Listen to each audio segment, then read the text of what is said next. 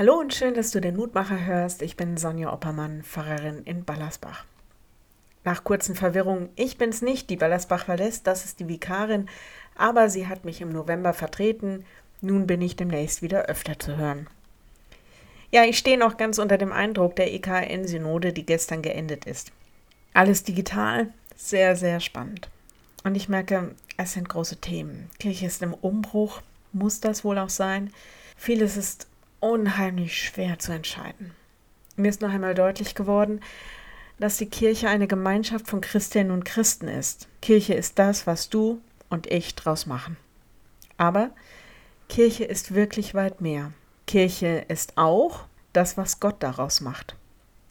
Der Lehrtext für heute ist ein Wort aus dem Lied, das Maria für Gott singt, als sie ihre Zustimmung zu Gottes Plan gegeben hat. Ein Plan, der wohl mit großer Wahrscheinlichkeit nicht ihr eigener war.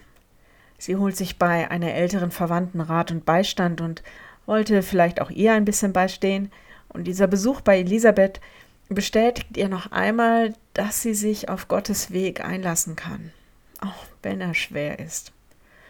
Und dann singt sie für Gott ein Loblied. Und darin unser Lehrtext. Und der macht mir unbedingt Mut. Ich zitiere den aus der Basisbibel. Lukas 1, Vers 50.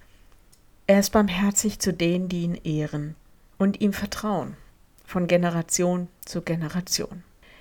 Mir ist gestern in einem Telefonat bewusst geworden, wenn wir jetzt diesem Gott und König nicht ehren und ihm vertrauen, dann weiß ich auch nicht, wann wir das denn noch tun sollen.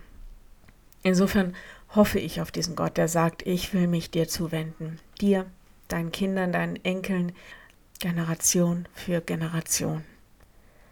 Wenn du magst, dann bete doch noch mit mir. Lieber Herr, danke, dass wir auf dich hoffen und bauen können. Wir ehren und loben deinen Namen. Hilf uns, dass wir auch loslassen können, wo unsere eigenen Pläne, Ziele und Ideen deinen entgegenstehen. Wir bitten dich da auch um Vergebung, wo wir deinem Handeln im Weg gestanden sind. Ja, wir bitten dich für alle Verzweifelten in diesen Tagen bitten dich für alle Ratlosen, für alle Ärgerlichen, für alle Traurigen, für alle Hilflosen.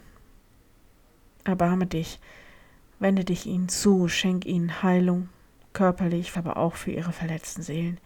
Gib ihnen deinen Frieden. Wir bitten dich für deine Kirche, für uns in die Zukunft.